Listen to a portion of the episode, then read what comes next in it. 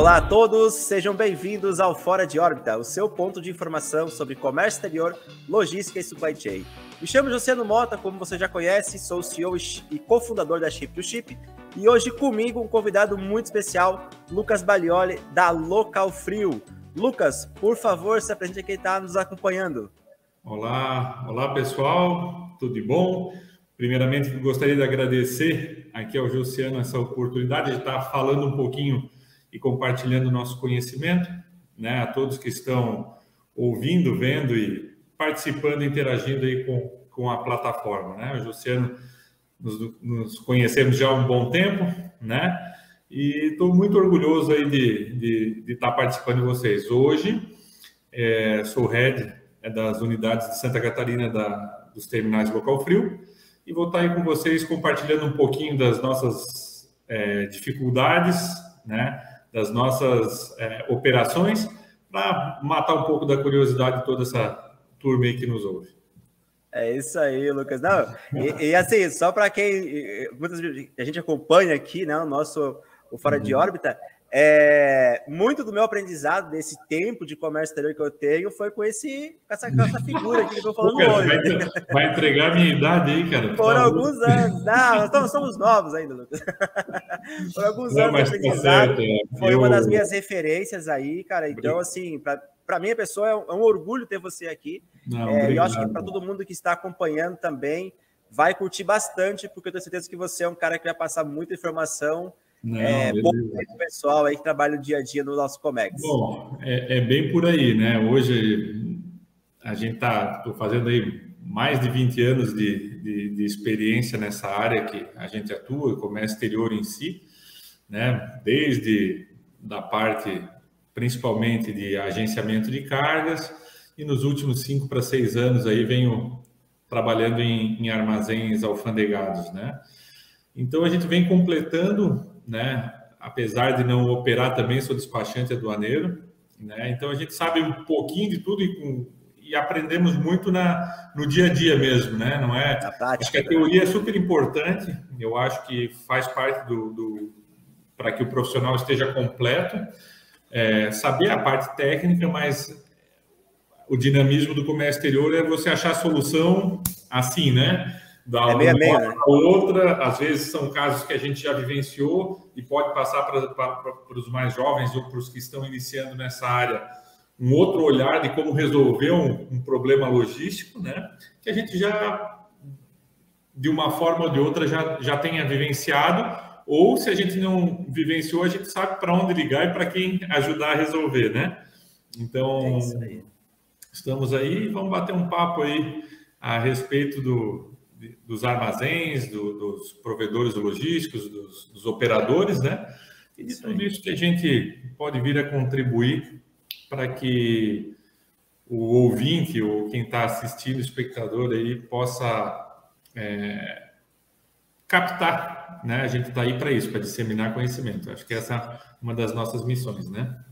Exatamente, Lucas. E hoje o nosso assunto, né, é sobre justamente os terminais portuários é, e os desafios do dia a dia das operações, né? Então, até para a gente começar esse bate-papo, Lucas, uhum. é, que você contasse um pouco aí, né? Você, você trabalhou, você comentou com a gente aqui que já tem um, um tempo aí de comércio exterior, mas nessa parte de terminais é, portuários, alfandegados, você está um pouco uhum. menos de tempo, está uns seis anos mais ou menos, né? Isso. Como é que é a tua experiência nesse, nessa área, Lucas? Então, assim, a gente, eu tive uma, uma mudança durante 15 anos, aí fiquei praticamente tra trabalhando em consolidadores, NVOs e agentes de carga, freight forwardings, né?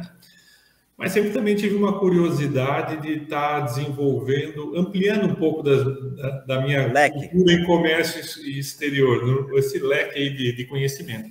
E recebi na, na, na, na época uma proposta, um desafio de, de, entrar para o mercado de terminais, né? E acredito que a gente teve bastante sucesso, né? Fizemos, foi uma mudança assim, a princípio parece radical, mas eu, eu costumo brincar que os players são sempre os mesmos, né? Muda, como é que é a, a piadinha assim que a gente acaba falando que é, muda o circo, mas os palhaços são os mesmos, né? tipo assim, Exatamente. as mesmas pessoas, as mesmas empresas, empresas novas, empresas né? Na grande maioria que são perenes, são empresas sérias, né? Não são empresas meteóricas que acabam passando. Uhum.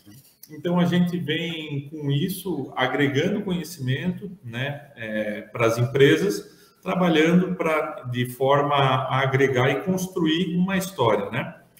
É, essa mudança assim não foi fácil, né? Porque eu vinha né, há 15 anos num, num segmento só é, muito, muito é, específico, porém, é, nós temos uma oportunidade fantástica de materializar aquilo que a gente fazia no escritório. Ou seja, o terminal, você materializa todo o teu conhecimento de comércio exterior.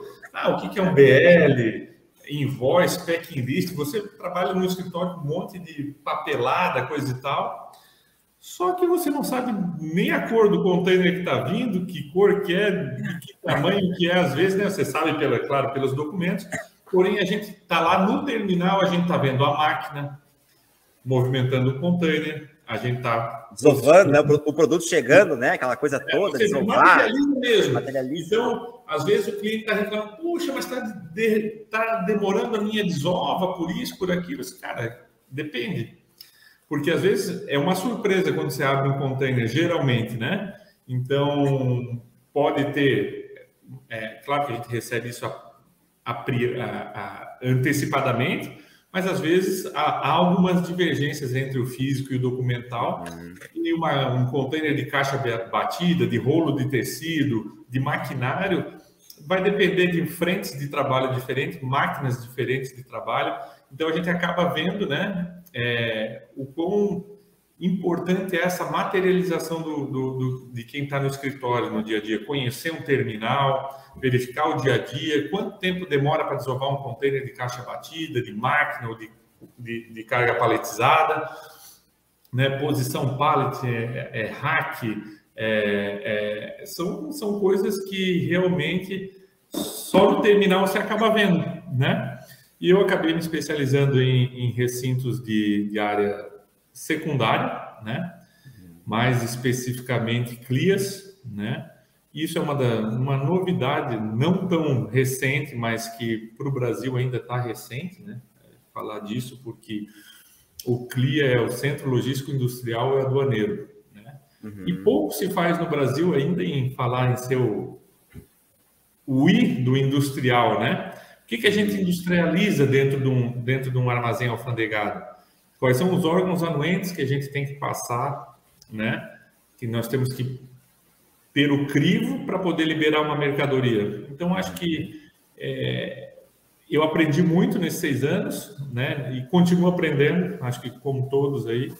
A gente não sabe tudo, mas a gente tem sempre teve bons professores e bons colegas de trabalho que a gente pode se ajudar, pode se apoiar, sempre dentro da, da maior é, neutralidade, né? Se, se, se, ajudando mesmo, né? Como, como companheiros de, de trabalho, né? Então... É, e até uma coisa legal disso aí tudo, Lucas, é que é, no comércio exterior, eu acho que mais do que qualquer profissão, até minha esposa fala muito isso, né? Que na profissão dela as pessoas é, é cada um meio que por si, né? Eles querem se unir, mas não conseguem uma forma. E no comércio exterior parece que é tudo muito network mesmo, né? Essa questão da amizade. É, esses dias, cara, eu tava fazendo uma corrida, o cara que eu, poxa, despachante aqui em Itajaí, que conversou comigo há muitos anos atrás, pô, vi um webinar teu lá fora de órbita, cara, que legal, começamos a conversar, pô, o cara que eu falei duas, três vezes na minha vida, mas um cara que já, tipo assim, pô, como é que estão as oportunidades, o que, que precisa, pô, a gente tem umas vagas aqui, quer indicar alguém para nós. Então, esse network, isso tudo no comércio exterior, ele é muito legal, né? Eu acho que o Fórum de Órbita foi criado justamente para isso, Lucas, para justamente a gente passar informação e passar é, é, o que acontece no dia a dia mesmo no comércio exterior, né? Então a gente fala com a gente de carga, despachante, terminais, é então, o próprio cliente é, importador, é exportador. Corrente, é uma corrente muito grande, né? De, de, é uma cadeia, né? A logística é isso é. aí mesmo. Né? E, a, e a questão dos operadores logísticos ou do, dos armazéns, eu acho que cada vez mais isso está se integrando, né? Então, assim, é, de que forma, de que forma um agente de carga pode conectar com o armador, que pode conectar com o terminal, que vai conectar com a empresa de courier, que coleta o que entrega, seja IMPO, seja EXPO, dentro de uma cadeia só, e que o cliente final seja, só veja uma, uma, uma empresa só, talvez. Uhum. Ou como que ele vai fazer, porque a operação logística nada mais, nada menos que é, é você tirar da sua planta, né, e confiar a um terceiro toda a tua cadeia de suprimentos, né? Ou seja, Exato. tu entregar lá, armazenar, separar, entregar, montar kit, fazer, industrializar e você se preocupar com o teu teu, teu objeto principal que é vender o teu produto, né? Seja na Exatamente. seja na Expo, né?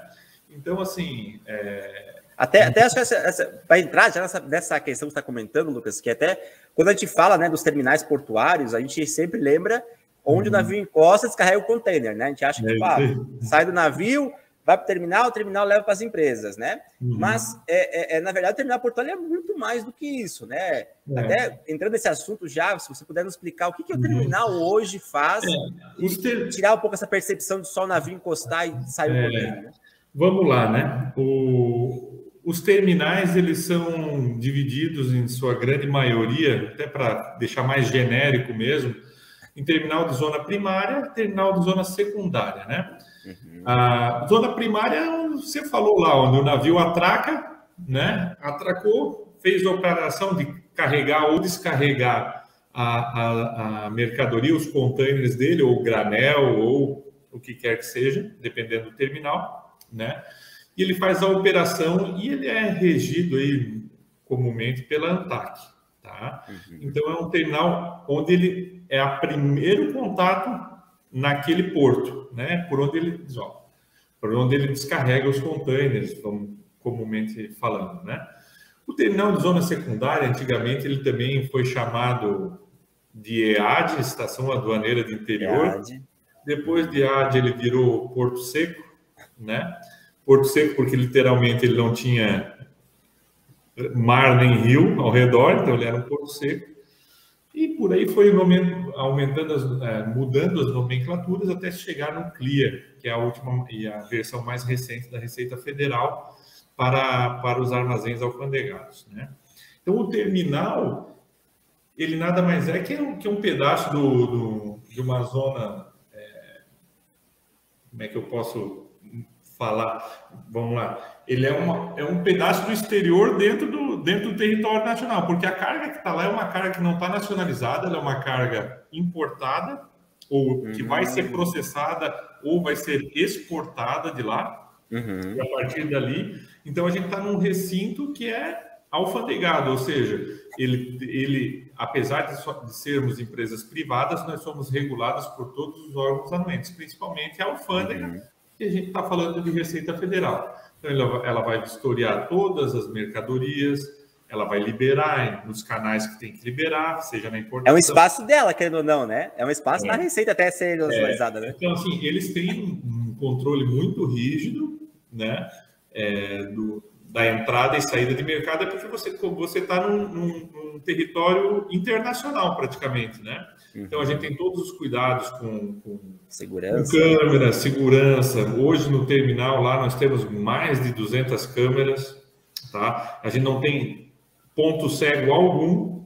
Uhum. Né? Isso tudo monitorado por um QG da Receita Federal que fica, eles entram e tem, tem é, possibilidade de entrar no nosso sistema, nas nossas câmeras a qualquer hora, a qualquer momento e a gente tem que estar pronto para respondê-los, né, sobre, sobre o que está acontecendo dentro de um recinto. Né? Então, o, o, o, terminal, comumente, o terminal de zona primária, que é o porto, vamos falar assim, uhum. ou aeroporto também, o aeroporto também é uma zona primária, é um terminal de zona Sim. primária, né?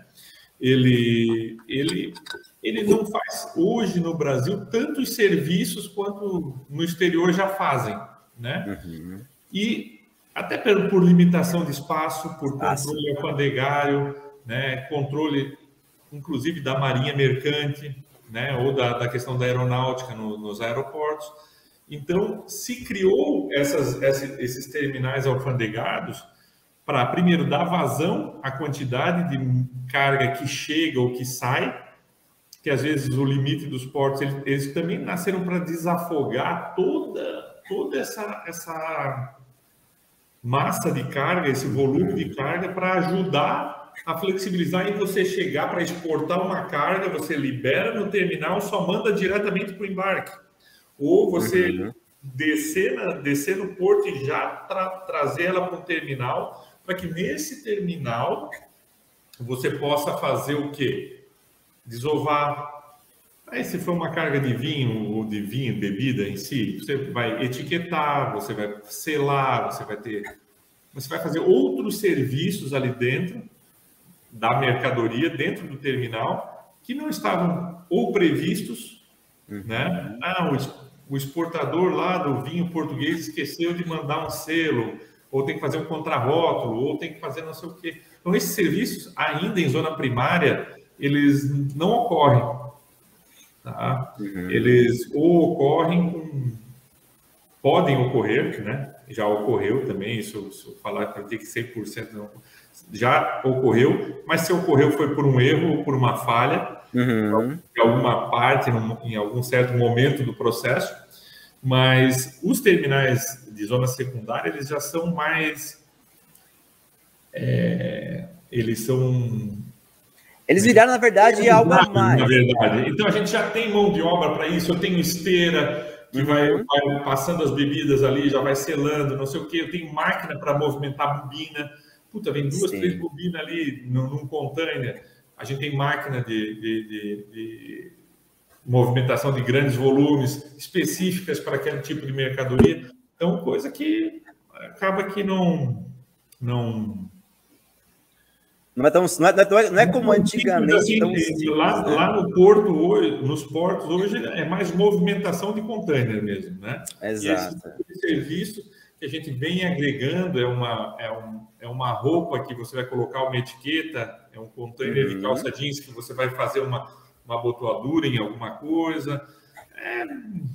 Eu já vi, eu já vi, Lucas, uh, os terminais portuários, uh, alguns deles estão virando, na verdade, centros de distribuição do cliente, né? Sim. Então, assim, ele nem tem mais armazém. Eu, eu, vi, eu conheci um cliente há um, há um, mês, mais ou menos, aqui em Itajaí, uh, onde ele falou o seguinte, olha, é, eu não tenho armazém em Santa Catarina, mas 100% da minha operação é por lá.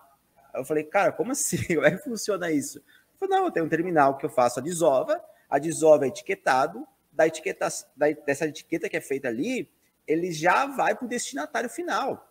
É. Então ele fica lá armazenado e eu vou distribuindo ele para o Brasil inteiro. Isso, ele tem. Ele, ele, assim, Ita, é, Itajaí, a nossa região aqui, Santa Catarina em si, né? Ela, ela foi se especializando e deixando estruturas para que para que o, o cliente ele se sinta, sinta a vontade de ter uma estrutura terceirizada com benefício fiscal, uma estrutura física capaz de distribuir para toda para todo o país, ter essa malha rodoviária aí que a gente tem, né? Infelizmente malha férrea é mínima, né? Isso infelizmente é isso para o Brasil querendo ou não é uma derrota, né? Tomara que a gente viabilizasse mais é, é, linhas férreas aí pra, porque ia despencar os valores, né? Então, assim. É, o custo do Brasil é muito alto ainda, né? É, então, então, e isso existem estudos que já dizem que não há como ser competitivo se você não ligar um porto a uma ferrovia, né? Exatamente. E aqui a gente não, não tem isso, né? Então, é. a gente tem que se virar do jeito que é e a gente tem que ter benefício fiscal, tem que ter um incentivo para o importador ou para o exportador estar tá operando aqui. Exato. É, como tem a Zona Franca de Manaus, lá no uhum. norte. Então, assim, a gente tem é, outras, a gente tem que se destacar por outros quesitos para que a gente fique atraente para os clientes estarem aqui. Né? Uhum. Então, acredito que, que, que a gente tenha isso. Hoje, a estrutura, falando nos dias atuais, hoje, dia 20, dia 20 e poucos de, de janeiro, vou te falar que de 22, vou te falar que falta, isso vai ficar registrado, daqui uns 10 anos a gente vai, vai escutar isso aí vai ver. Falta armazém, falta, chega um colapso de, às vezes falta até de, de caminhão, chega no final do ano é aquela confusão, todo mundo querendo carregar, vai tirar as férias coletivas, aquela coisa e tal. Então, assim, é, e a gente vem, né? Acho que isso são fases, são picos, né? É, é a economia que está tá dessa forma, né? A gente está vivendo um uhum. certo momento de uma certa instabilidade em relação à inflação e a tudo mais, né? Coisa que a gente quase não viu, né? Uhum. Eu vi particularmente isso quando era criança, né? acompanhava o meu pai lá tendo que comprar carne para congelar, para estocar, porque se não estocasse no, no, na outra semana o preço já era o dobro, né? Então, assim, é... e a gente não vivia isso há quantos anos? É. Né? Coisas gritantes, né? Como está acontecendo agora, o nosso poder... Uma, é, até naquela época era uma questão mais local, né? Brasil, ah, às vezes era Argentina, às vezes outro país. Agora é uma questão mundial, né? O negócio tipo, é no mundo inteiro isso, né? A gente está vendo é. países pararem é, você vê, só, só, só, assim, a gente vê falta de equipamento, né? Não ter container. Falta de equipamento. É, Quando o frete chegou alguns anos atrás a 25 dólares, o frete China-Brasil, né? É, hoje está então... na casa de 10 mil aí, para baixo, um pouco para cima, um pouco é. para baixo, mas 10 mil dólares, né? A gente teve, chegou a frete de 50 dólares, né? Então, assim, é algo que realmente nos faz pensar, pensar né? Mas, é então, assim, é, respondendo, a gente desviou um pouquinho da, da tua pergunta, mas uma coisa vai colando na outra. Sei. É, isso é zona primária e zona secundária, é isso que um terminal faz. Né? Legal. Basicamente é isso que a gente faz. Né? Então, assim, Legal. E até. Uhum. Não, e até, até, já emendando isso, Lucas, né? Essa questão uhum. dos terminais é, primários e secundários, né? É, o que, que você vê hoje ali na questão desses desafios, né? Então, assim, Uh, uh, qual é o desafio de uma operação dessa? Que você, como você comentou, hoje virou muito mais do que apenas um terminal para estocar um container enquanto nacionalizado. Virou uma questão oh. que esse produto talvez seja o armazém dele para distribuição. Talvez o é. cara precise etiquetar, precisa fazer alguma Puxa. coisa a mais. Então, qual é. é a complexidade disso? É, vamos lá. Tanto na importação quanto na exportação, tá? Tanto na IMPO quanto na Expo, a gente tem bastante desafios. E no Brasil a gente tem bastante desafio e bastante desafio. É, eu vou te falar de órgãos anuentes, que, putz, o cara reclama, não funciona, não sei o quê, porque é muita burocracia. Porque... Gente, eu vou falar para vocês, é, eu acho que um certo burocracia tem que. No, estamos falando de Brasil, tá? A gente tem que ter, tem que respeitar. Temos o funcionarismo público, que trabalha com déficit de funcionários, é, colaboradores aí, é, é, fiscais do Ministério da Agricultura, cara, se desdobrando, tentando vencer a quantidade de, de, de vistorias que tem por dia, é, a Receita querendo flexibilizar, porém, é, existe uma norma lá que não deixa a, a coisa andar. Então, assim, acho que a Receita está vindo, a Receita Federal, os órgãos estão vindo já. Receita, Mapa, Anvisa e por aí vai Exército, vem sempre, hoje, cada vez mais com o espírito de colaborar com, com, com, com o empresário, com, com, com as empresas que estão aí à disposição. Eu acho que, acho que eles vêm nesse sentido, a gente só vê mais coisa positiva do que negativa. Às vezes eu vejo impedimentos legais que não nos deixam trabalhar de forma positiva, mais positiva, tá? E os desafios que a gente tem, nós hoje, né? Hoje nós temos frota própria, temos transporte pro transporte externo, né? A gente faz tanto as puxadas do porto são nossas como as entregas são feitas. Nós temos um, um hub, né, de exportação é, em Lages, por exemplo, a gente tem mais uma unidade lá que atende todo o mercado madeireiro e a gente consegue fazer um loop, fazer um carrossel com os rodotrens para dar mais produtividade e ser mais competitivo para a operação.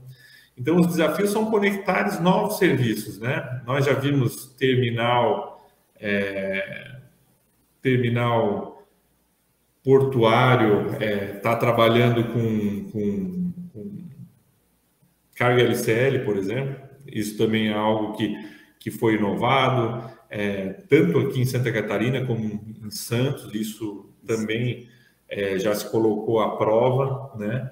É, então, acho que conectar os desafios é como conectar modais, que é o que a gente já faz, né? Eu tiro do marítimo, recebo, faço aqui. Tem um desafio tecnológico muito grande, né?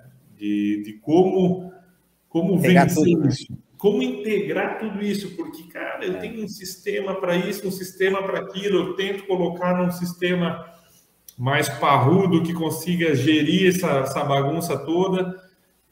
Como que eu dou visibilidade para o cliente? Eu acho que é essa questão de interação, né? Essa interação com, com, com, com o importador, com o cliente final, com o exportador, é o que, que vem, né? E vemos também muito o, o, o próprio armador se movimentando, né? O armador tinha um navio, depois do navio ele começou a ir para os terminais retroportuários, ser sócio, é, retroportuários e é, zonas primárias, os portos arrendados, né?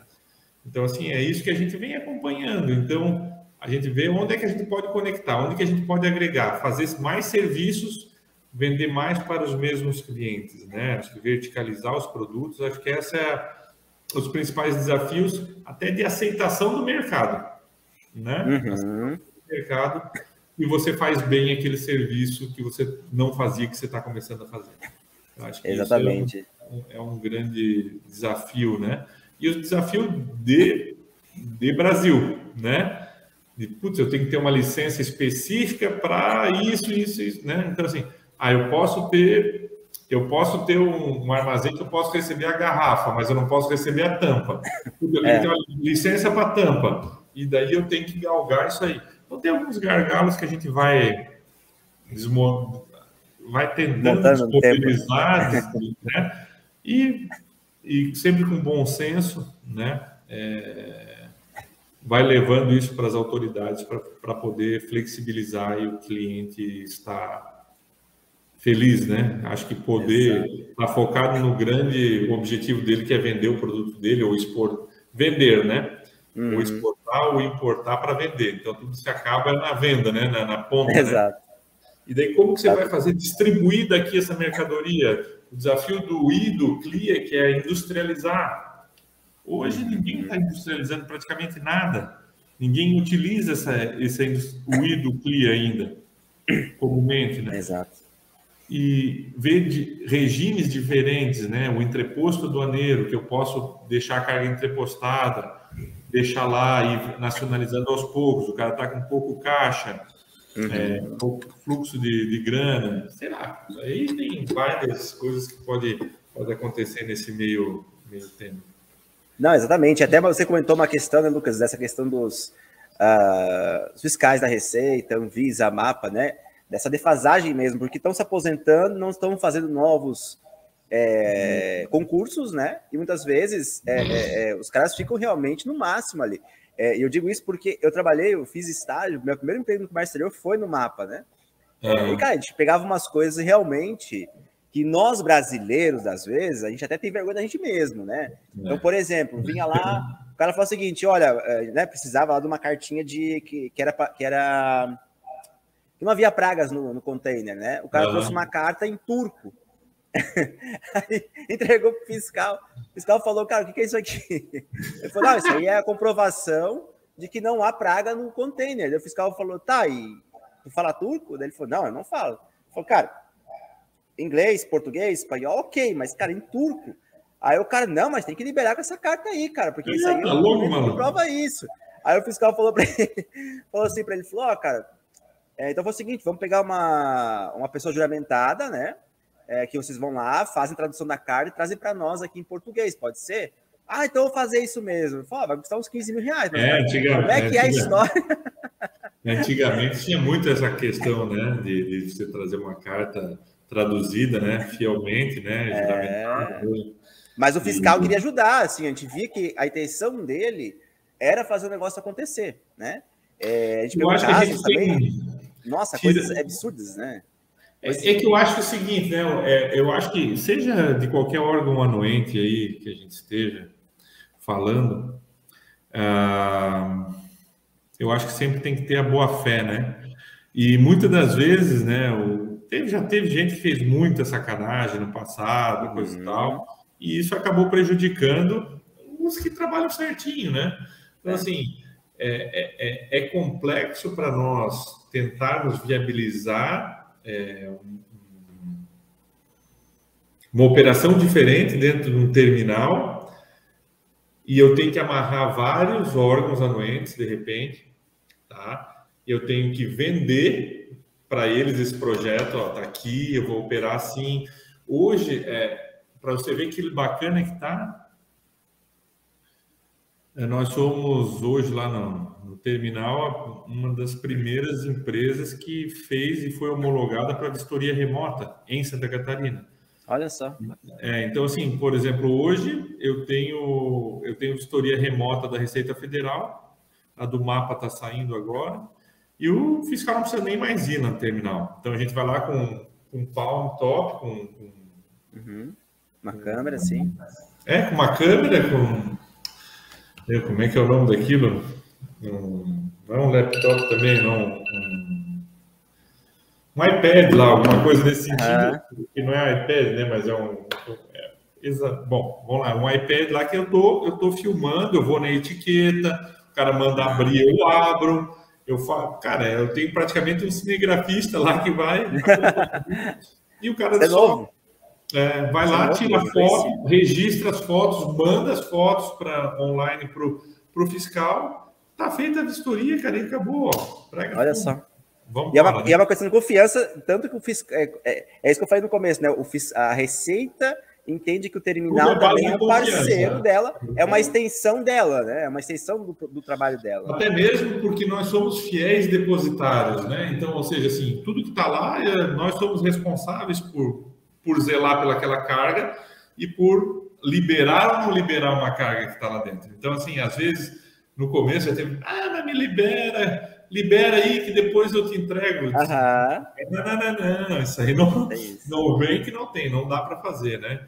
Uhum. Até mesmo porque a gente tá brin é, não está brincando com, com, com, coisa séria, né? A gente está tá, tá sendo bem justo, está sendo segue as regras, tem que seguir as regras e isso para qualquer dos parceiros nossos, né? Seja cliente, uhum. seja órgão anuente, seja um colega de trabalho, né? Então é, acho que é, é, isso que a gente vem essa complexidade toda que a gente vinha batendo um papo um tempo, é, uns minutos atrás, antes da gente começar, é, é, é desmistificar isso também, uhum, né? Uhum. Então, melhorar essa, essa relação cliente, órgão anuente, transportadora, despachante, né? o agente de carga. Então, a gente tenta desmistificar um pouco disso. É, é e colocar todo mundo em sinergia, não tem aquela de um apontar o dedo para onde que errou.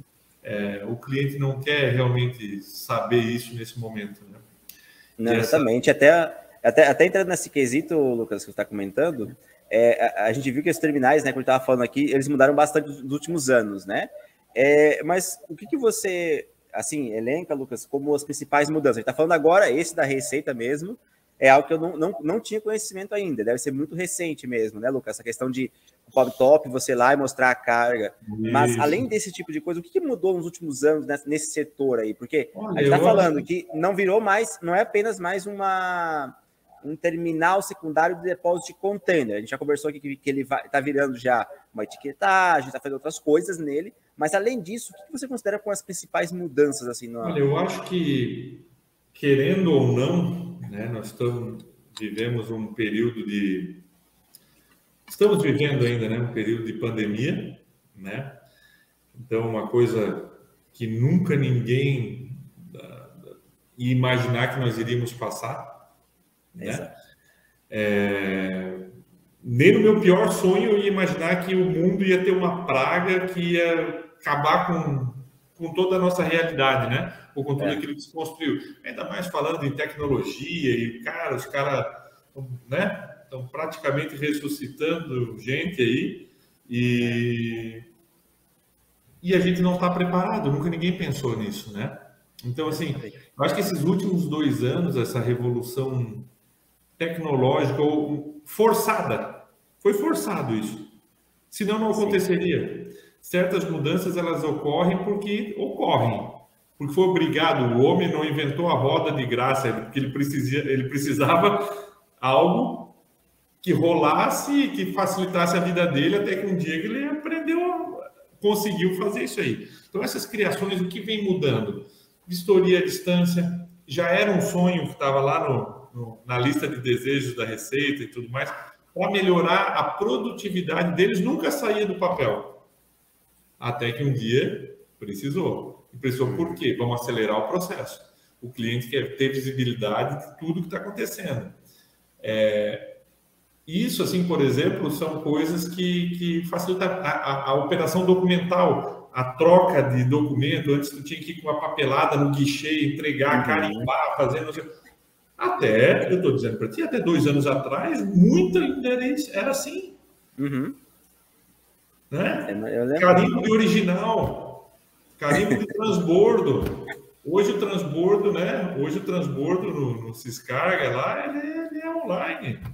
Né? Você, ou, ou, você endossar o endosso eletrônico de BL. É, o, o, hoje as vistorias são remotas. Hoje eu não preciso eu posso receber toda a documentação para nacionalização por e-mail, pelo portal, por, por algum canal eletrônico, né? Então, acho que isso foram as coisas. E a, as coisas é, de ordem documental.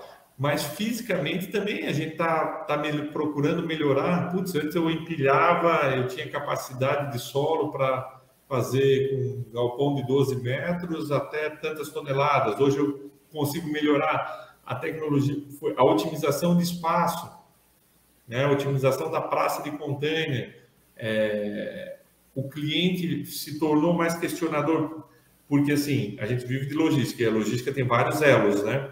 Sim. Então, chega uma hora que esses elos vão se diminuindo.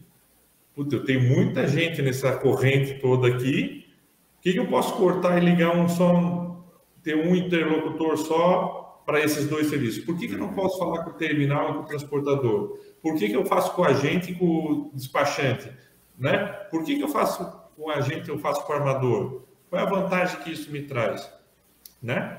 Então, assim, são várias, vários, vários itens aí, cara, que, que, que mudaram, né? Eu acho que essa possibilidade do cliente fazer algo, de inovar algo, a gente sempre está dentro, está sempre atento, sempre escutando. Às vezes parece uma coisa tão boba que alguém, numa, numa reunião lá de, de brainstorm, lá fala uma coisa nada a ver e de repente aquilo tem um fundo. Uhum. Tem um fundo e daí tu começa a rodar, pensar, pensar.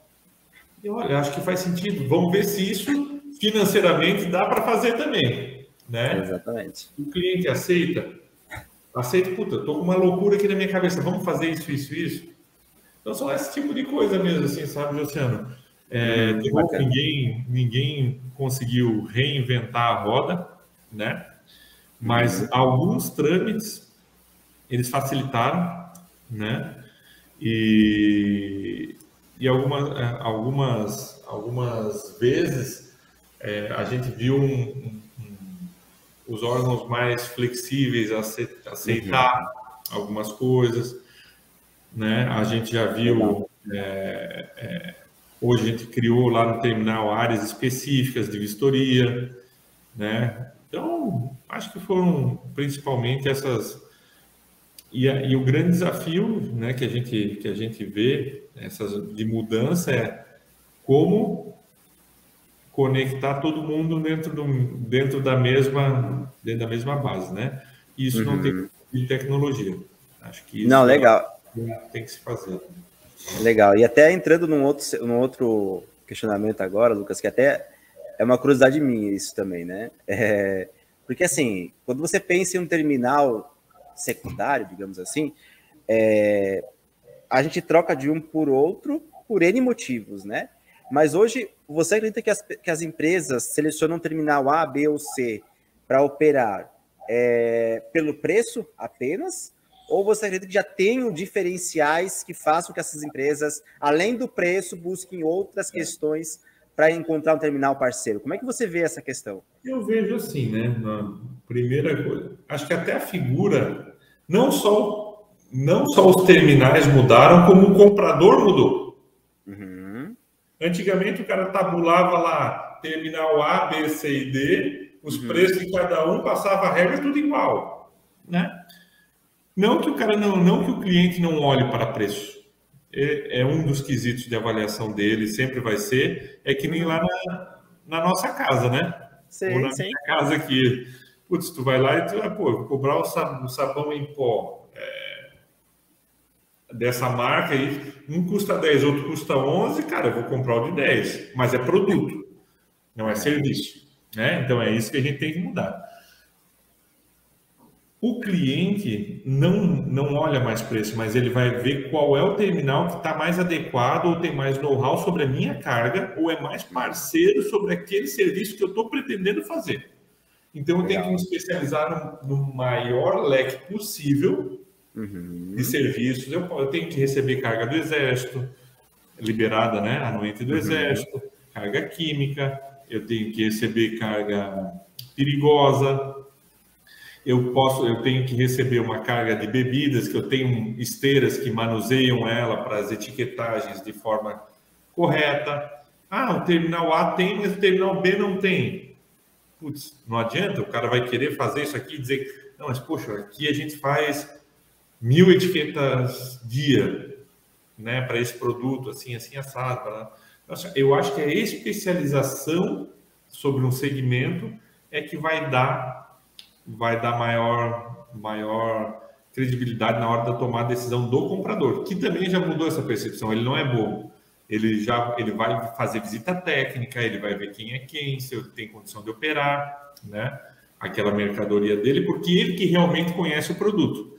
E cabe ao terminal se diferenciar, né? Eu acho que cabe ao terminal, ao prestador de serviço, inovar, é, trazer soluções para aquilo que ele está enxergando de, de, de, de, oportunidade e ter um bom, um bom tratamento com o cliente. Eu acho que a questão de atendimento, é, um atendimento de alguma forma personalizado, né?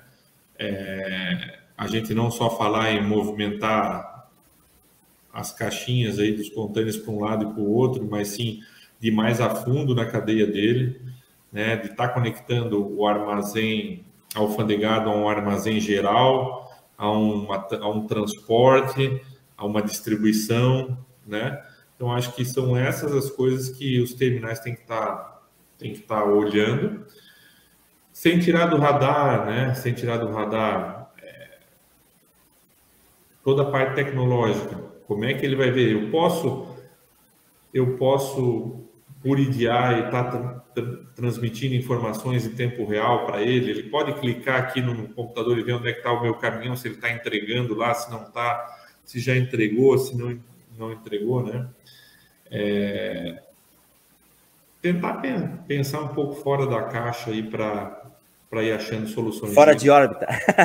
Fora de órbita, né? Fora, fora de, órbita. órbita. Tem que ficar fora de órbita aí para realmente achar solução. Não tem como. Não dá para. Exatamente. Não adianta, né? É uma Tem... coisa que mudou. É, a gente vê isso aqui, né, Lucas? Como a gente trabalha muito com essa parte de negociação, é, a gente olha que hoje, assim, uh, 70%, 80%, o fator é preço.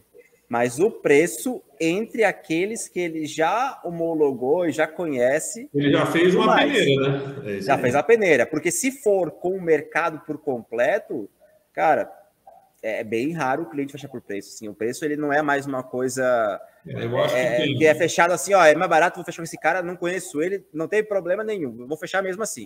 Hoje em dia, não, hoje em dia o, Ainda o mais você imagina é muito mais qualificado, né? E você colocar a cooperação logística na mão do terceiro. Você não vai colocar na mão. Você seria insano. Por isso que ainda tem muitas empresas que não tiveram a, é, coragem, vamos falar assim. Às vezes ele já bateu que o preço para ele é mais barato ele terceirizar ou com menos incomodação, vamos falar assim. Exatamente. Mas ele ainda não teve coragem de largar, porque se eu estou fazendo aqui na minha casa os meus negócios aqui, eu estou controle. Eu sei o que, que eu faço e o que, que não faço. Tem responsabilidade fiscal, entrada e saída de mercadoria, controle de inventário. Cara, então assim, abre um leque gigante, gigante, gigante de perguntas que às vezes o, o cliente ele também não quer abrir. Ele tem os, os medos dele lá, né? Com certeza. Eu não vou mexer aqui. Então, assim, aí ele transfere, aí o comprador que transfere para o preço a desculpa dele. Mas isso Exatamente. a gente está no mercado, a gente já sabe que é assim. É um jogo, né? Tudo é um, é um, é jogo, né? Quem compra e quem vende, né? Exatamente. Mas acho que diante disso tudo é, é, é separar bons players. É, nós temos excelentes empresas aqui em Santa Catarina, né, no Brasil, que, que trabalham de forma transparente e íntegra, né? E, e, e a, a, a, a, concorrência, né? Já passou a época de dizer que o concorrente bom é o concorrente morto, né? Mas acho que já, já passou um pouco disso aí. Eu acho o concorrente nos torna melhor, né, Lucas? Eu acho que a competitividade ela sempre vai ser salutar, né, para você medir os seus índices de performance e vendo quem e peneirar o mercado mesmo, né? Deixar quem é bom se estabelece, quem não é, não vai ter jeito. Exatamente, exatamente. O mercado, o mercado fala por si só, né? Eu sempre digo isso. Então, assim, eu acho que, é, até entrando nessa, nesse outro questionamento que eu te fazer agora, Lucas, é como é que o terminal hoje ele pode agregar na logística do importador-exportador, né?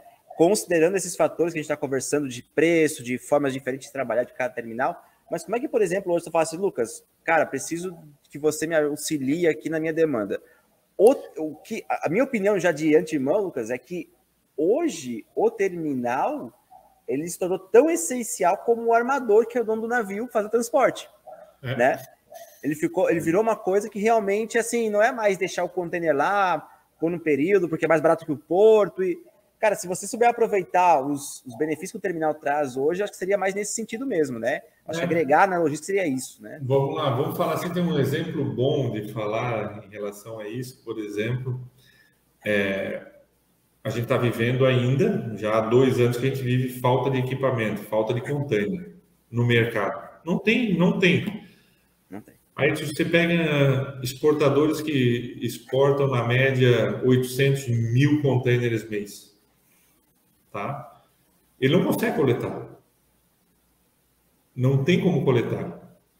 Então, nós, logisticamente, pensamos no que? Formar pulmões de coleta de vazios de forma mais rápida para que atend... pudéssemos atender uma gama específica de, de, de exportadores, né? E hoje já faz três anos, por exemplo, que nós temos uma unidade em Lages que fica coletando equipamentos aqui a todo instante. A gente está rodando os terminais nos depots, vendo se tem equipamento, se não tem, o que, que tem. É claro que a força não é só nossa, é a força do exportador também, ele que é o detentor claro. do booking junto ao armador.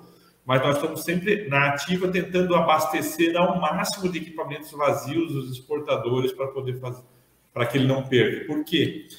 A conta não é uma só. Exatamente. Né? Às vezes o cara acha que vai gastar muito na logística e vai te apertar no fornecedor, no terminal, na transportadora, no despachante. E ele não faz uma conta de que se ele perder, ele, ele, ele espanar os prestadores de serviço deles lá, de, de arrochar em preço, uhum. e esses caras não deram um atendimento bom para ele e ele perdeu um embarque, isso numa taxa cambial, numa exportação de, de uma carga com valor agregado, pode ser até baixo ele vai tomar um prejuízo danado, né? Porque ele perdeu o embarque, porque ele não teve equipamento suficiente, porque o prestador dele não tinha equipamento, não tinha caminhão, não conseguiu coletar no horário. Então, assim, isso entra naquela peneira da, da, do questionamento anterior, né? É. A, B, C, D. Por que, que tu vai escolher? Não, porque o cara faz acontecer. Ele é o mais barato? Não sei. Mas talvez qual é a referência de barato se você vai perder um cliente no exterior e você é exportador, que o cara está esperando a mercadoria embarcar para você mandar para o BL e mandar para o cara. Então, são coisas que no, dia, no calor do dia a dia, falando em calor, a gente está no calor danado aí, né? É verdade. o calor do dia a dia, o cara que está, às vezes, cego lá, contratando, querendo o chefe dele pressionando ele para diminuir custo, porque Aham.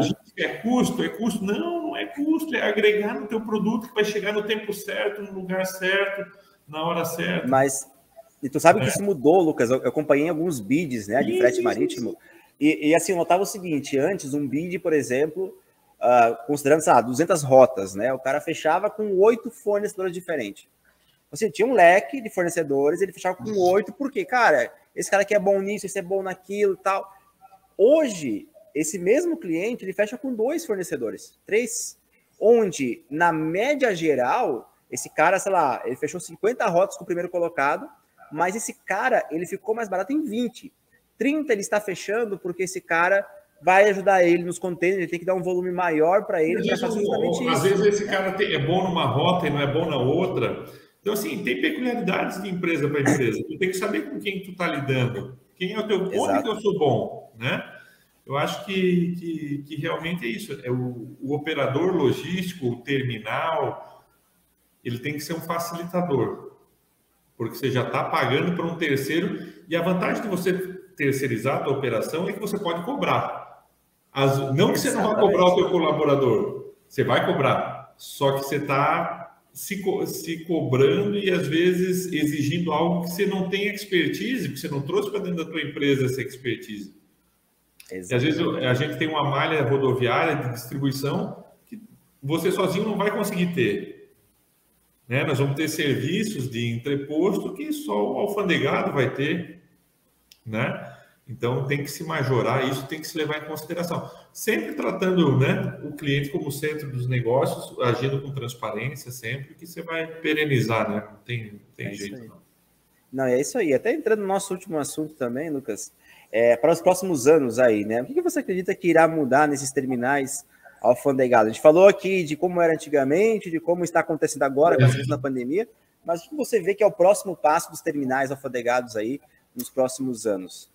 Então, já, já, já se tiveram várias vertentes, tanto para alfandegado, para operador logístico, já se disse que já se disse que a nacionalização em água vai terminar com desembaraço, no, não vai ter mais despachante, não pois vai ter é. mais não vai ter mais terminal alfandegado. Cara, eu acho que é um ledo engano.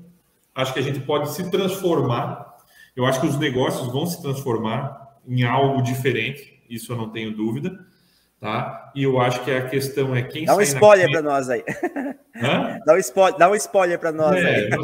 eu acho que eu acho que assim, existe na, uma cadeia é, logística que eu falo que alguns elos eles vão sumir. Então assim, eles vão sumir, vírgula. Talvez eles sejam absorvidos por outro. Uhum. Eu acho que nós estamos numa época é, de muita fusão, aquisição. É, nós estamos é, tudo são várias coisas, tá? Não acho que uma coisa só não acontece sozinha também. Sim. Isso é o Lucas, né? Total, assim. É, é, os meus alfarrados lá que, que às vezes eu fico pensando, cara, né? A gente tem que ter tempo para isso também, né? Uhum. Olhar para o nada assim e pensar assim, bom, mas se eu fizesse assim, será que não dá para fazer diferente, né? Então, acho que isso vai acontecer. Eu acho que a, a, o armazém alfandegado vai ter que se adequar, vai ter que se transformar, já vem se transformando por essas coisas que a gente falou hoje.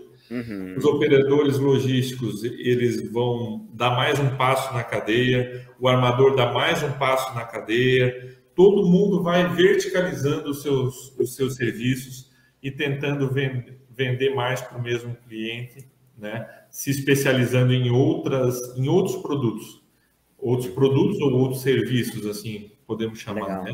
Então, sem, sem deixar é, nem sombra de dúvida que isso só vai ocorrer sempre com pessoas, mas com a ajuda da tecnologia. Eu acho que Exato. a gente tem que ser.